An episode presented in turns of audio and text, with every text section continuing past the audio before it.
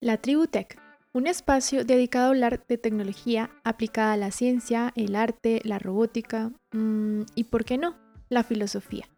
Soy su anfitriona Jenny Roballo. Aquí hablamos de nuevas tecnologías, experiencias en eventos, lugares del mundo y roles profesionales. Además, invito a expertos, amigos, profesores, científicos, gente que admiro, que nos permitirá ampliar el panorama de tendencias.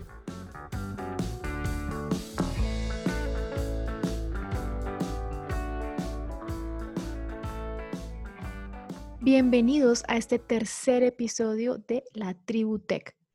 Hoy tenemos un invitado con quien estaremos hablando sobre el diseño de experiencias de usuario y el trabajo como freelance.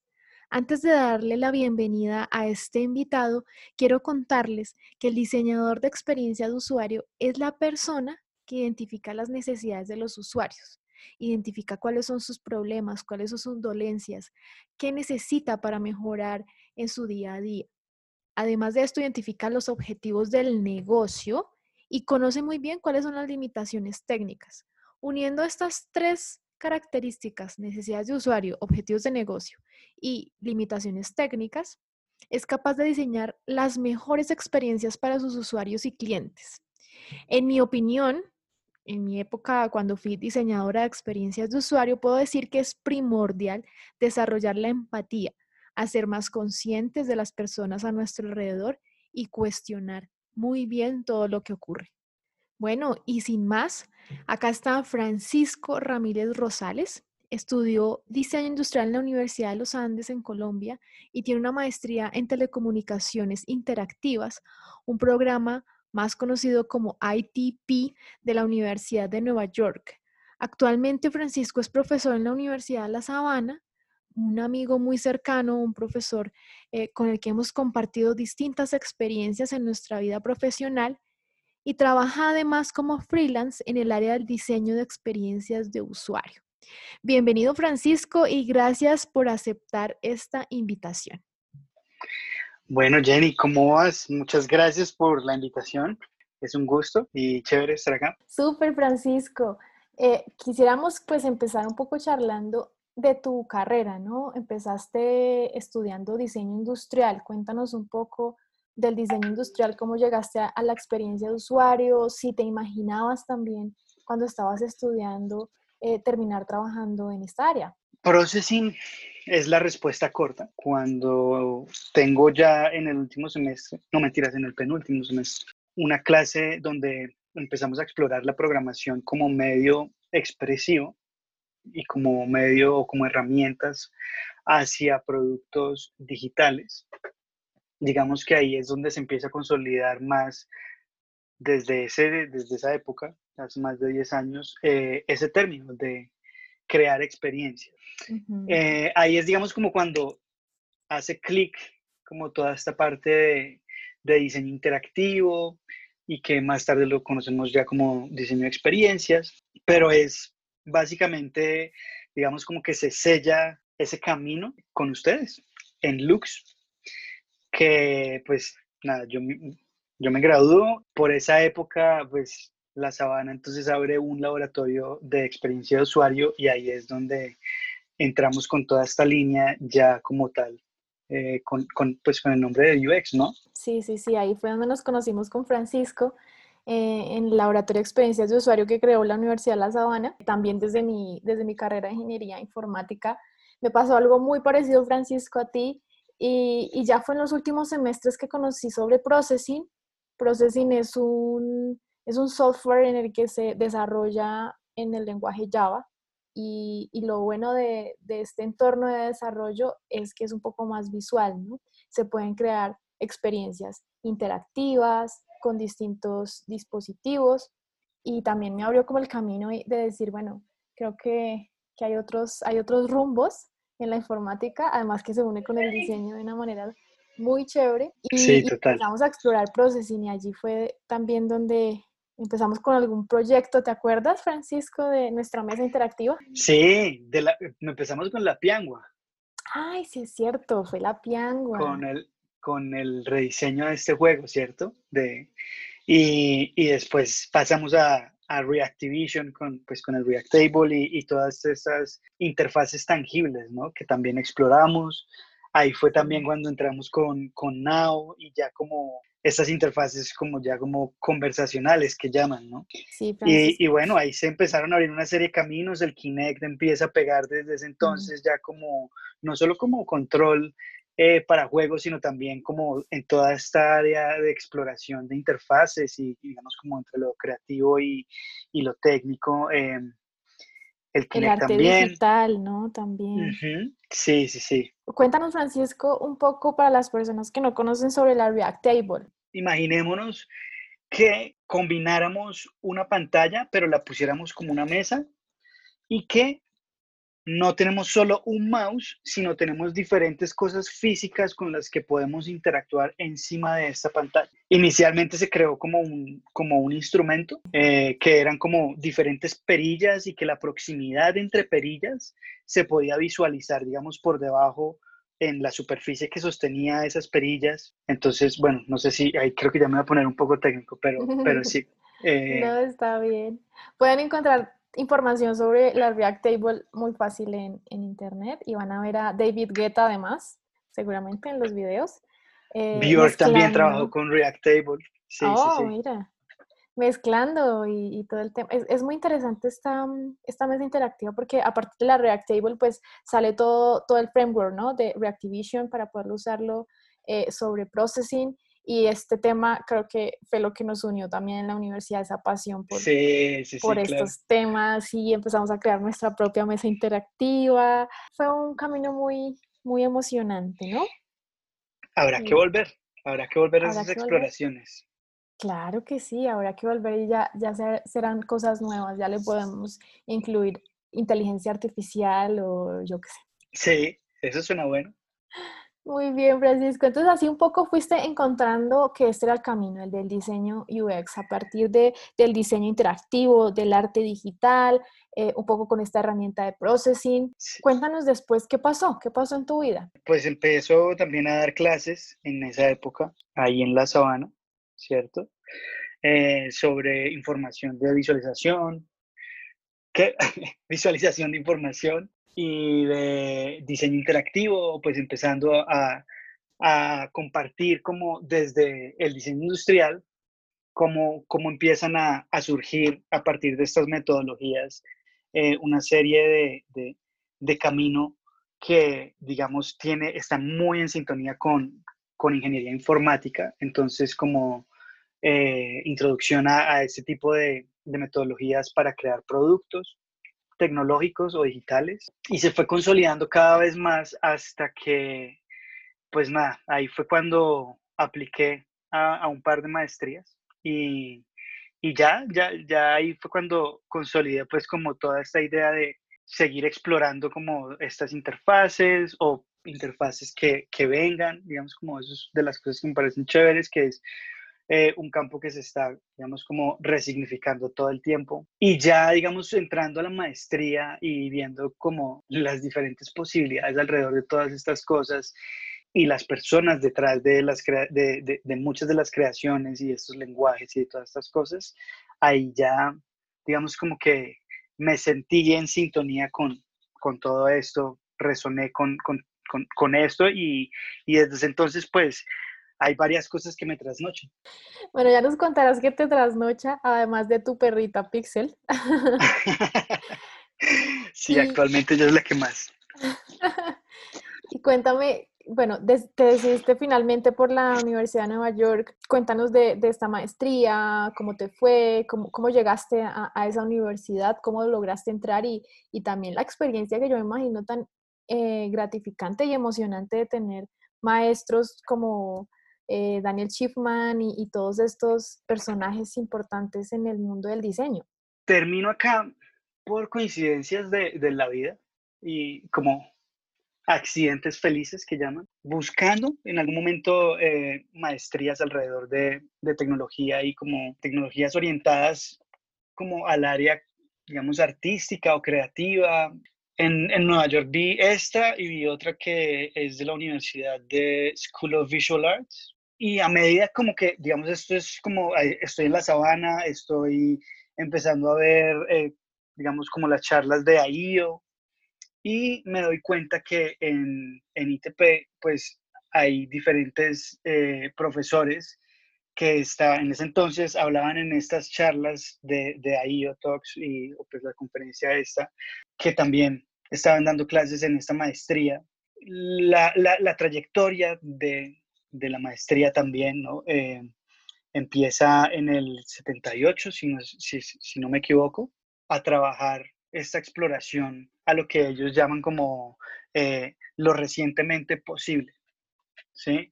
Es como tratando de describir lo indescribible porque, digamos, siempre que, que, se trata de describir esta maestría es, es un intento fallido por la diversidad, porque, de nuevo, como es un, por un lado, un, un área que se está resignificando todo el tiempo porque pues, las tecnologías las estamos innovando todo el tiempo. Em, quizás hay dos clases que, que están ahí siempre, entre comillas, porque antes se va con Processing, ahora se da con P5, pero son como los fundamentos eh, alrededor de eh, el software y el hardware para poder explorar cosas bajo esta línea. Eso por un lado, digamos como todo ese, todo ese conocimiento y todas estas posibilidades que se crean alrededor o que se han ido creando alrededor de esta larga trayectoria de la maestría.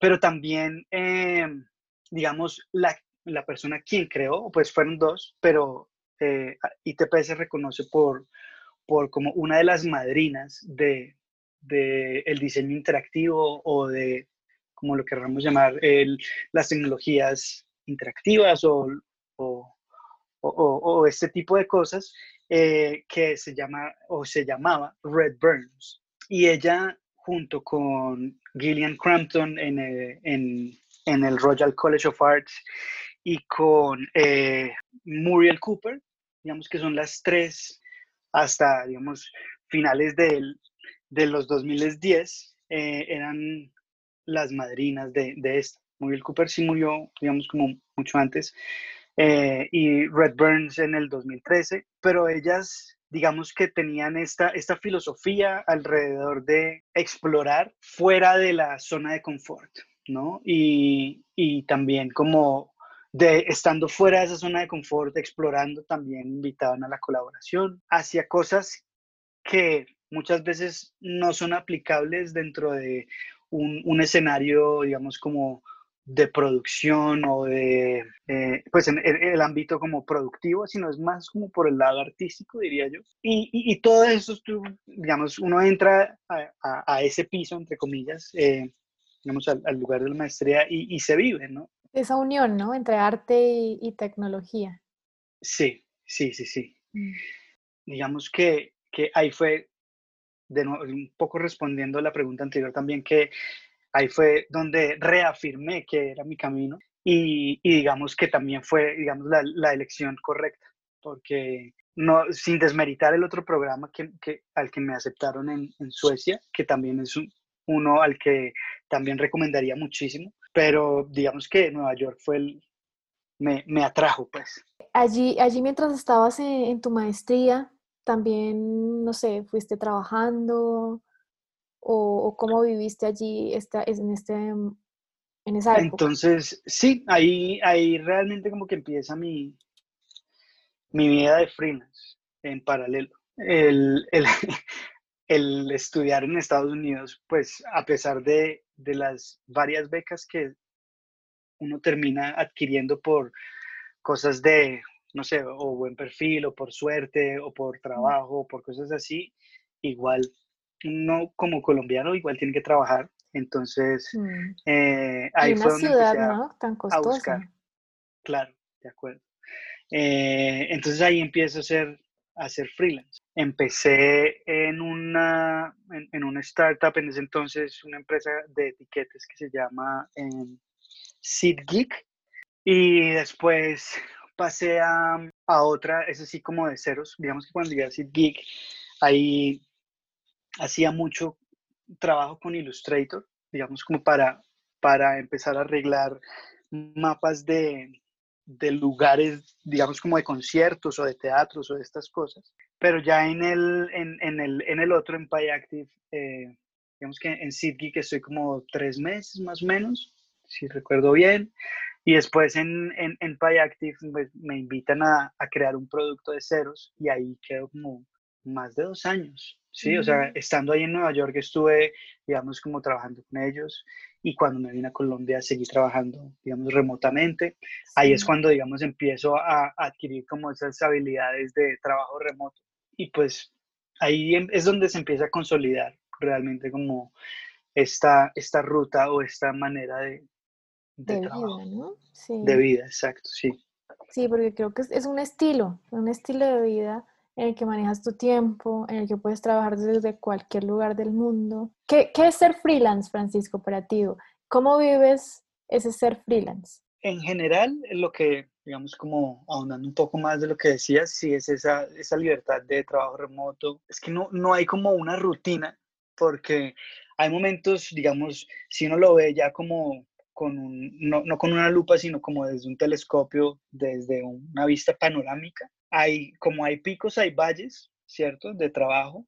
Hay veces que es un doble pico donde te, donde te toca trabajar como en paralelo con, con algunas alternativas que se, que se cruzan. Y hay otros momentos donde no hay mucho. Digamos, mi recomendación para quienes les, les pueda interesar este tipo de cosas, se encuentra como un, un yo lo llamaría como un equilibrio a destiempos, eh, en donde uno hace trabajos puntuales o a veces de pronto, digamos, ahorita estoy eh, con, con, una empresa acá colombiana también creando un producto o pues un ecosistema, no es solo uno, sino es, realmente son como tres, tres herramientas que ya, ya voy para seis meses, pero digamos que este ha sido uno de los más largos después de Payacti, eh, pero lo otro sí es como eh, cosas de interfaces o como ayudar a validar X o Y hipótesis alrededor de un producto o quizás eh, darle como lo que llamamos en inglés, pues el roadmap de un producto, que es como eh, a partir de una idea que ya se validó que estratégicamente sí funciona o podría funcionar por X o Y razón, cómo es que de aquí a seis meses, cuál sería como la estrategia o sí, sí, la estrategia ya como tal de el diseño eh, del producto eh, o digamos, sí, como que dependiendo de los, los alcances de, de, cada uno de los trabajos, eh, se va escogiendo X o Y o Z metodología. O sea, tú, tú nos dices de pronto, una ventaja, la libertad, ¿no? La libertad que tienes.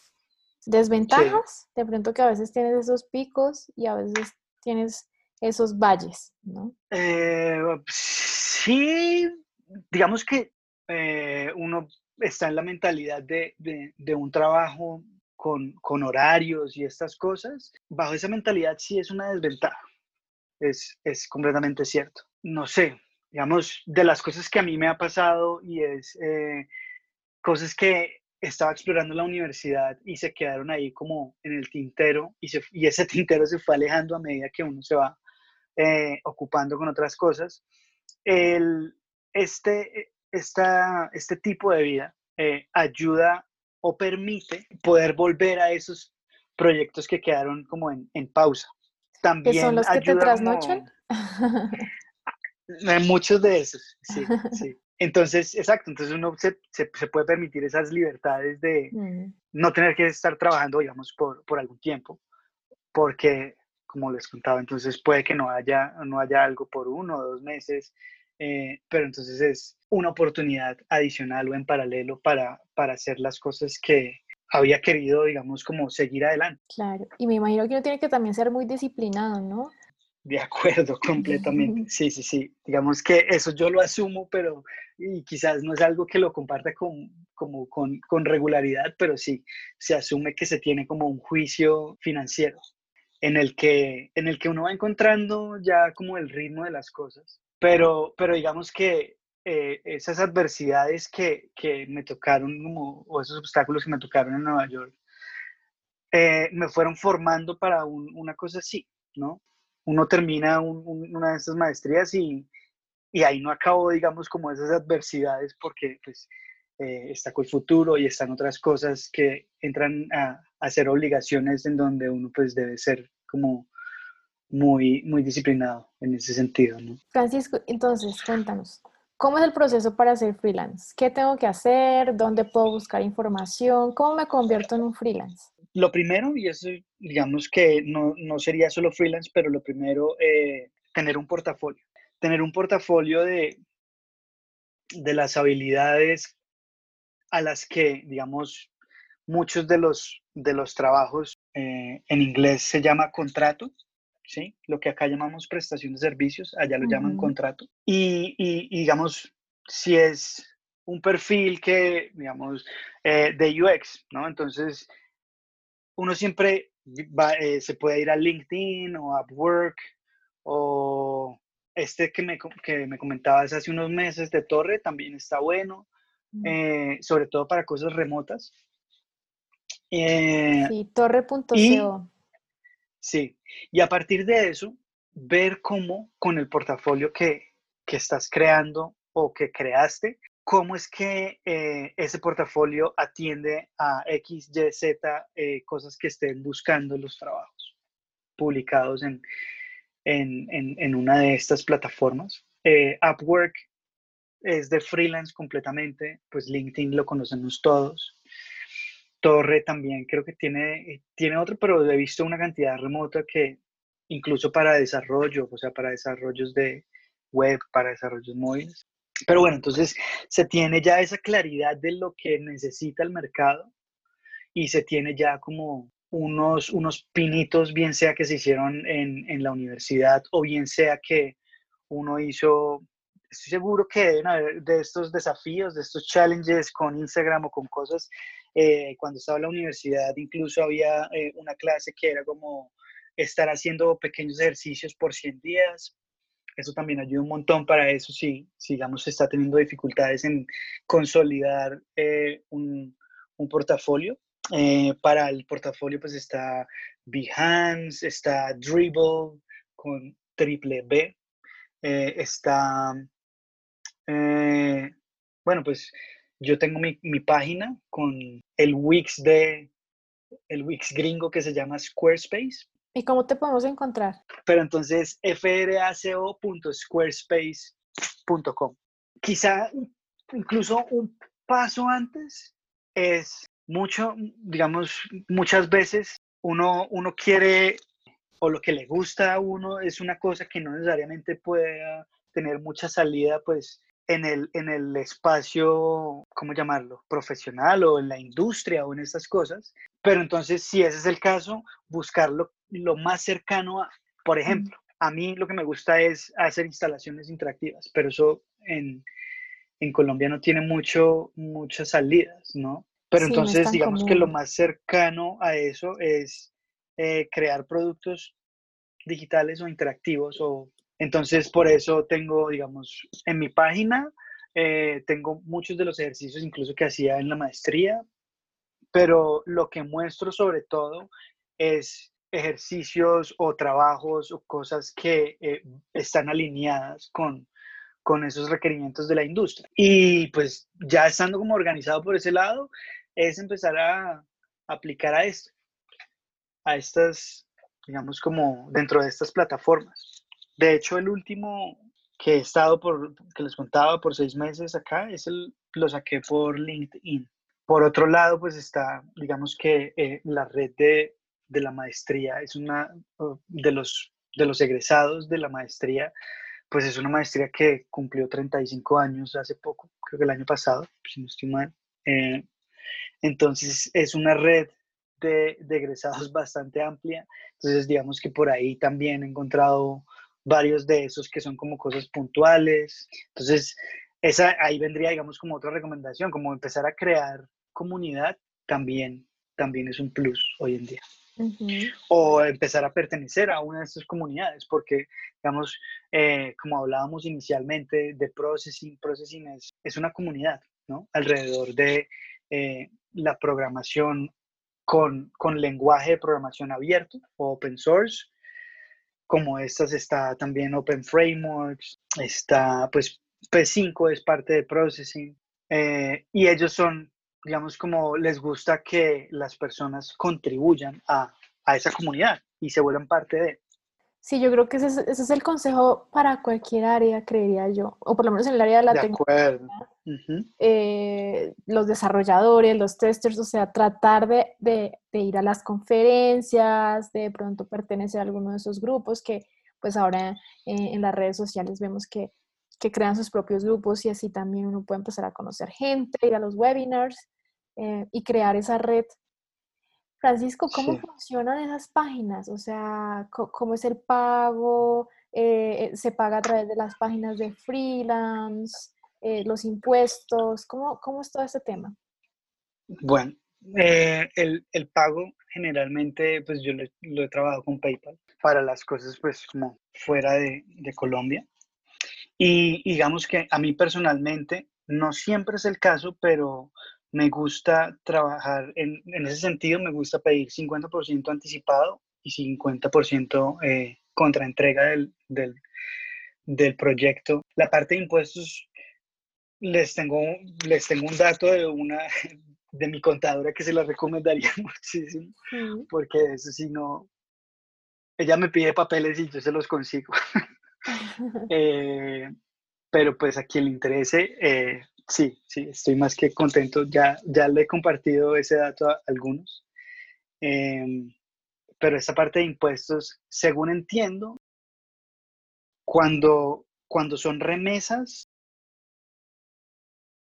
tienen, tienen un arancel acá, pero eso creo que, o sea, cuando a mí ya me, me, me consignan, creo que eso lo, lo, lo aplican automáticamente, no sé, pero, pero como también es por PayPal, digamos, yo me transfiero aquí a, a, a mi cuenta pues nacional. No, buenísimo saber esto porque son de las preguntas típicas que les surgen a las personas cuando, cuando entran a estas páginas, un poco pues el miedo de que no te vayan a engañar, de que sea algo serio. Con lo que nos cuentas, creo que es un muy buen inicio para empezar a explorar.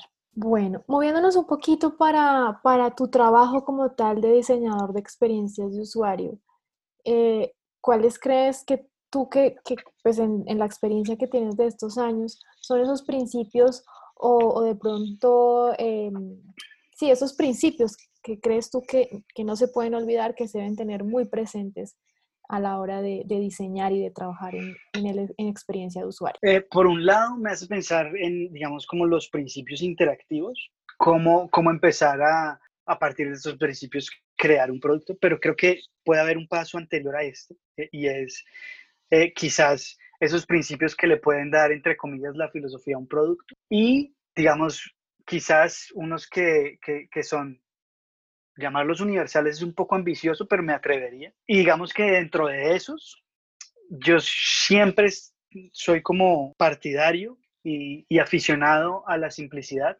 La frase famosa, ¿no? Menos es más, va sobre todo eh, dentro de los productos digitales a darle claridad a, como tal al producto, a no sobrecargar el uso de X o Y interfaz y a no sobrecargar también como ese, ese, ese procesamiento que hacemos como nuevos usuarios dentro de un producto, eh, algo que, que, desconocemos, ¿no?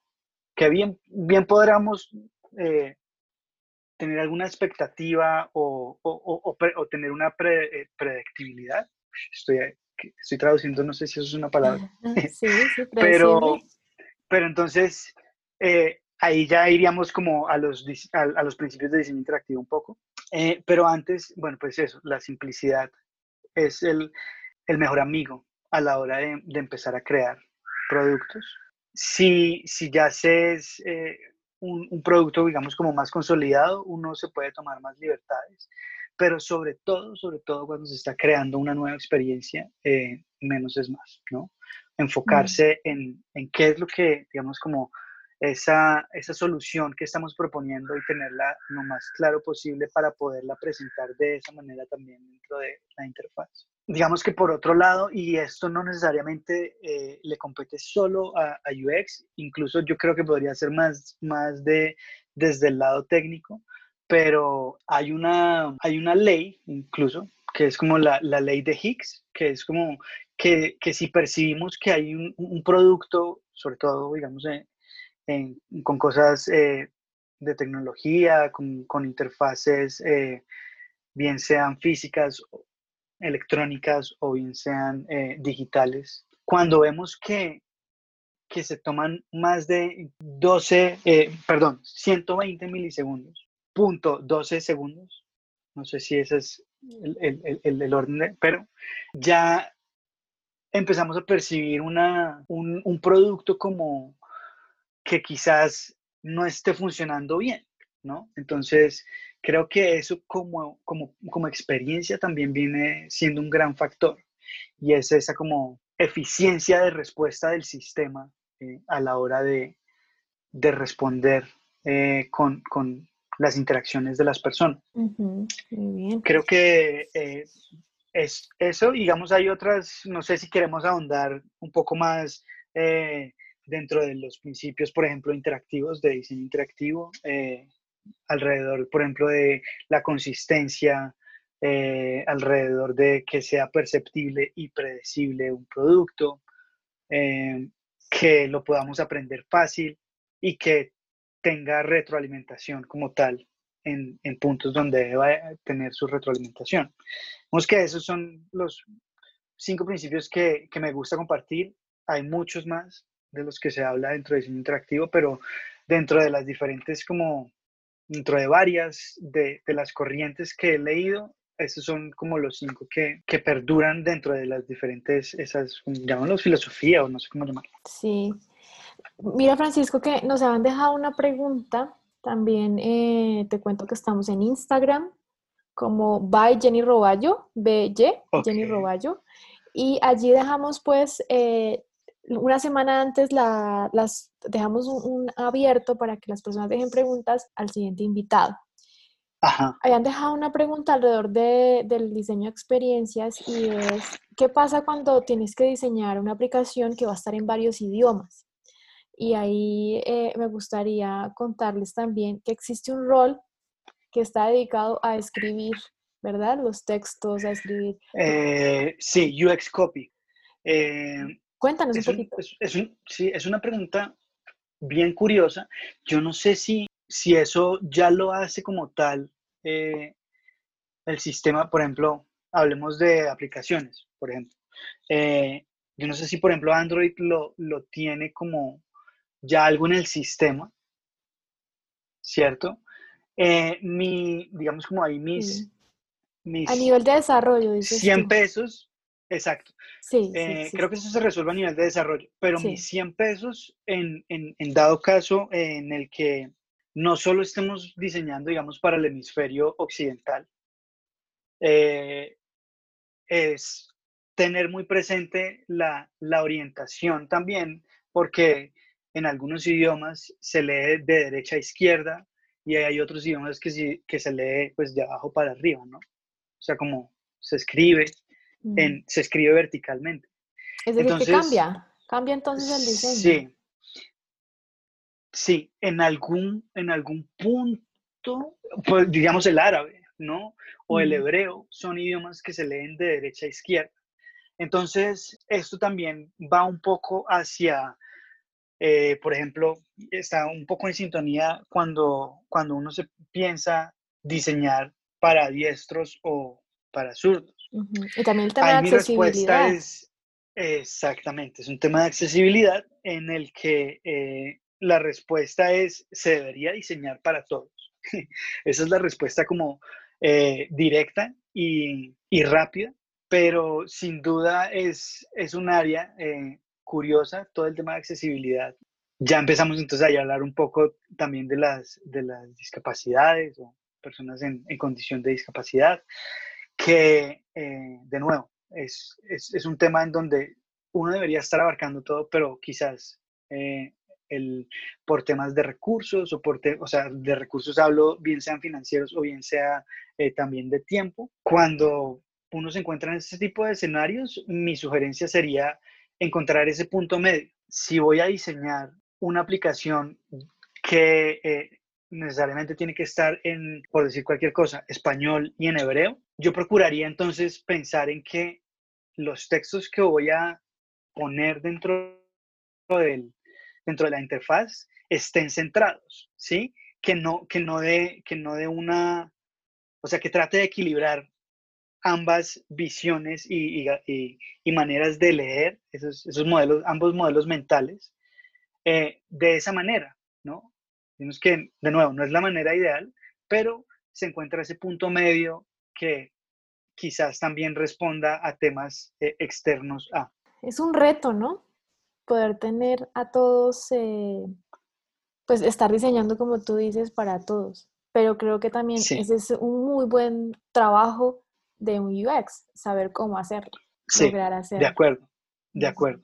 Ahí es, ahí es un tema ya como en lo particular y en el día a día, es un tema de que uno empieza a hablar, bien sea con el, el, product manager o, o, la persona que esté mediando y organizando como todas las, las áreas y viendo cómo se integran estas cosas, eh, para ver si es, si es un tema de alcances en el que sí se debe bien sea diseñar para todos como se debería, pues pedir más tiempo si, si viene el caso, o irse por el lado en el que se encuentra un equilibrio entre, entre todo. Francisco, ¿cómo ves el, el futuro para, para, el diseño de experiencia de usuario? Ok, yo creo que cada vez es menos. sí, sí, sí, sí, porque, o sea, eh, cada vez hay menos interfaces, o, o, hay, sí, hay menos interfaces donde mediamos más o donde mediamos menos los diseñadores.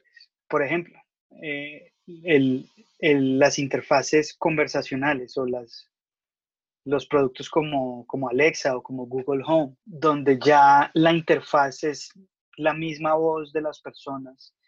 Quizás ahí es donde uno empieza a mediar la experiencia desde otro punto de vista, pero, pero, pero la interfaz como que se va haciendo más invisible, ¿no? Entonces yo me imagino, o sea, y, y, de ahí entonces pasemos, digamos, a las interfaces eh, cerebrales, ¿no? Mm, sí. Donde, donde este loco, Elon Musk, por ejemplo, eh, ya, ya tiene un implante que hace, digamos, este año, que creo que fue eh, cuando lo, lo reveló finalmente, Neuralink, creo que se llama la, la empresa de este loco. y entonces ya ni siquiera es uno como usuario externalizando el comando, por decirlo de alguna manera, sino que ya es inmediatamente, entre comillas, leído. Pues ahí ya la mediación o el diseño de la experiencia viene siendo quizás esos estados en donde la gente empieza a aprender cómo usar esas interfaces, ¿sí? Digamos como esos escenarios donde uno empieza a entrenar al dispositivo para que cada vez uno lo vaya personalizando más y, entienda más mis necesidades. Pero de nuevo, se vuelve una interfaz cada vez más inmediata y, mm. más invisible. Invisible, sí. Pero entonces se vuelve, o sea, como es una interfaz, eh, como tú dices, invisible, se vuelve toda una experiencia, pero más humana, ¿no? O más natural. De acuerdo.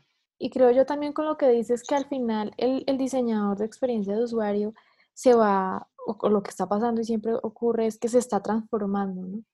Y, sí, y esto nunca acaba y seguramente seguiremos estudiando y, estudiando más y más cosas para transformarnos también con los avances de la tecnología. Total.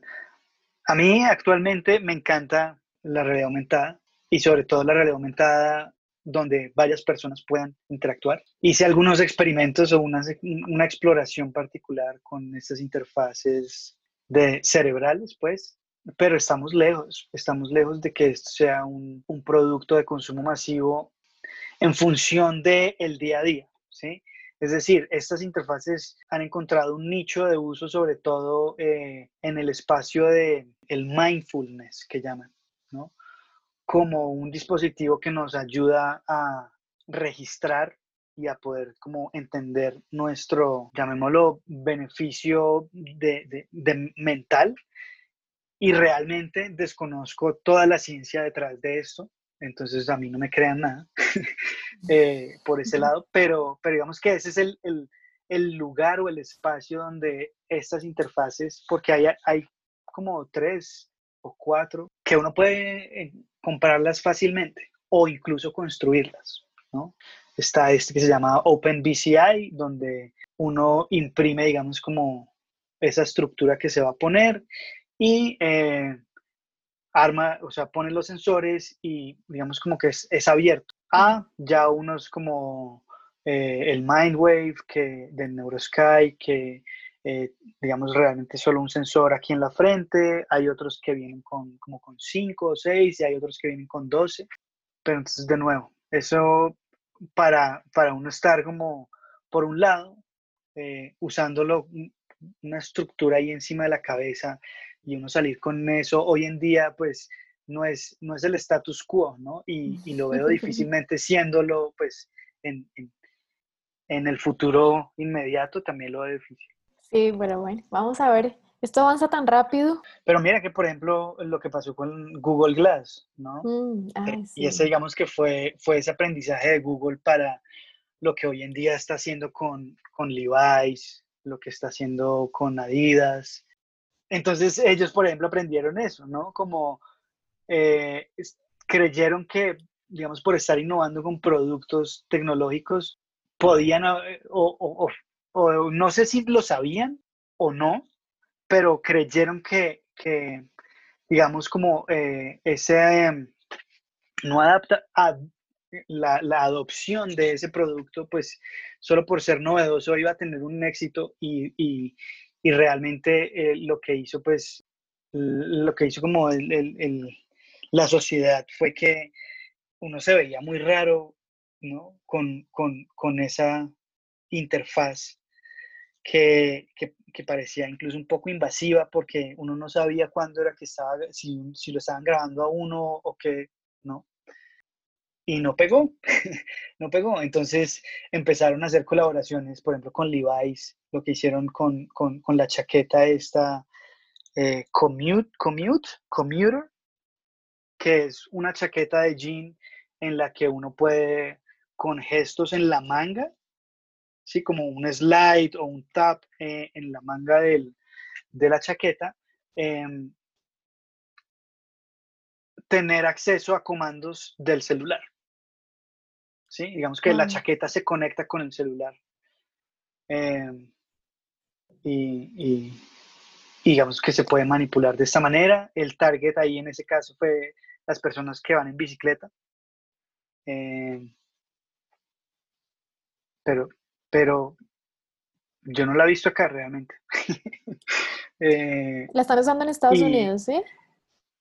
Y, sí, creo que, o sea, no, no, le, no le he seguido el, el, el, rastro a cómo fue la adopción de esa, pero pues ya es mucho más natural, ¿no? Como que en verdad las, las personas, o sea, uno podría llegar con esa chaqueta y la gente no se daría cuenta que es una interfaz para, realmente controlar ciertos aspectos del celular. Y la cantidad de aplicaciones que se pueden hacer ahí, ¿no? De acuerdo. Eh, una última pregunta. ¿Qué aconsejas a las personas que quieren ser diseñadores UX y freelance? Mm. Materiales de pronto, por donde pueden empezar a leer. Bueno, nos contaste un poco, eh, importante tener el portafolio, ¿no? Ingresar a estas páginas.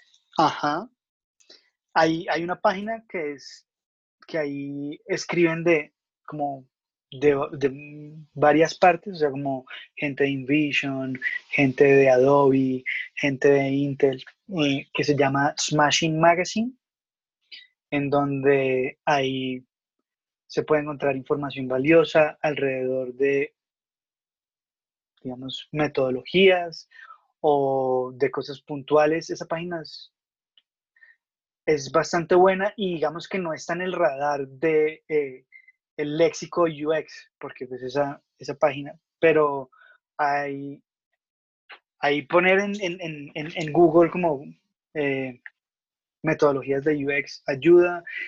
Hay otra página, pero eso sí es para, eh, de cuenta como un Yahoo Answers, que yo no sé, digamos, yo no sé si acá en Colombia eh, eh, es muy conocido, pero eh, lo conocí estando en la maestría y se llama Quora. y es una página en la que se, se, se, hacen todo tipo de preguntas y digamos que ahí uno va a encontrar eh, respuestas de muchas cosas. Eso por eso es otro lado. Y, y más que herramientas, porque es que, a ver, está saliendo una herramienta cada día, ¿no? Y, y la industria eh, ahorita, ahorita, digamos, como herramienta de, de creación de interfaces y, estas cosas, podrá estar pidiendo Figma. Yo creo que si se quiere empezar, yo les recomendaría que revisaran o InVision o Figma como herramienta para, para consolidar las diferentes etapas, ¿sí? Si, digamos, se quiere, eh, si ya, ya se tiene alguna decisión un poco más clara y, se busca como un perfil hacia eh, el diseño visual, o sea, un, un, un UI, eh, ahí sí yo les recomendaría que aprendieran Adobe y aprendieran Illustrator, aprendieran After Effects y pues todo lo exportaran a Adobe XD. No sé si se me pasará algo. Ah, pues revisen Design Thinking, es como la metodología consolidada, no solo ahorita en, el, en, el, área de diseño, sino que también ha, ha encontrado resonancia en, negocios, en ingeniería. Y, y, la otra que es la de, la de Google, que, que, también ha empezado, pues ha empezado, no, ya lleva algunos años, que es eh, Design Sprints, que digamos que es esa metodología ágil a la que responde eh, esas metodologías ágiles de hoy en día, cuando se, cuando digamos el, el, el, proceso, yo no conozco el Scrum, tengo una idea general y también tengo una idea general de, de, las metodologías ágiles, pero entiendo que eso se creó fue para em, procesos o para áreas de desarrollo y de programación, más que de, diseño. Entonces, cuando, digamos que eso me tomó un tiempo considerable de entender, porque uno pone en internet eh, UX Scrum, eso no existe. Entonces, de nuevo, eh, Design Sprints sería esa metodología ágil de diseño de productos o, o, para ser específico, no diseño, sino rediseño de productos, porque uno nunca debería hacer un design sprint si no se tiene un producto ya, ¿sí? Eh, que responde a esas, a esas metodologías. Antes de, irnos y por último quiero que nos cuentes sobre tu emprendimiento, por favor, sobre Pietrario, que creo que es de las cosas que te trasnochan. Ok, ok. Eh, pues nada, eh, es un Pietrario. Eh, si se meten a Instagram, lo primero que van a ver es que son terrarios sin tierra, ¿no? Entonces, este es mi hobby junto con, con Natalia Pinzón o más conocida como Coco, donde llegamos aquí como por accidente realmente. Y eh, pues, como les contaba, hacemos terrarios sin tierra, es decir, usamos solo piedras y plantas para hacer este tipo de, de, piezas que conocemos como, como terrarios. Y es ese, ese hobby que, que encontramos súper conveniente para, para llegar a un equilibrio entre el trajín del día a día del diseñador, que, que estoy seguro que también está ese ritmo dentro del desarrollo, ¿no? Incluso más, creería. Eh, o sea, como programación. Entonces tenemos ese ritmo en donde todo se necesita para ayer, pero no hemos definido mañana qué es lo que había que hacer para ayer bien, sino que estamos en ese constante de tener como ritmo de ansiedad de tener que responder a unos pasos bastante eh, cortos.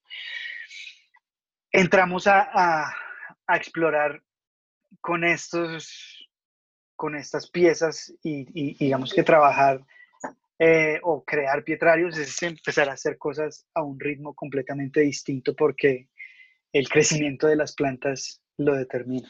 ¿no? El Instagram es lo que más como lo que hemos, hemos curado mejor. Arroba Pietrario raya al piso, ¿verdad? Los pueden encontrar. Buenísimo. Bueno, Francisco, gracias, gracias por tu tiempo, por compartir tus experiencias y todo este conocimiento. Ha sido un espacio muy enriquecedor. Gracias a todos por escucharnos en el día de hoy y nos vemos en la próxima.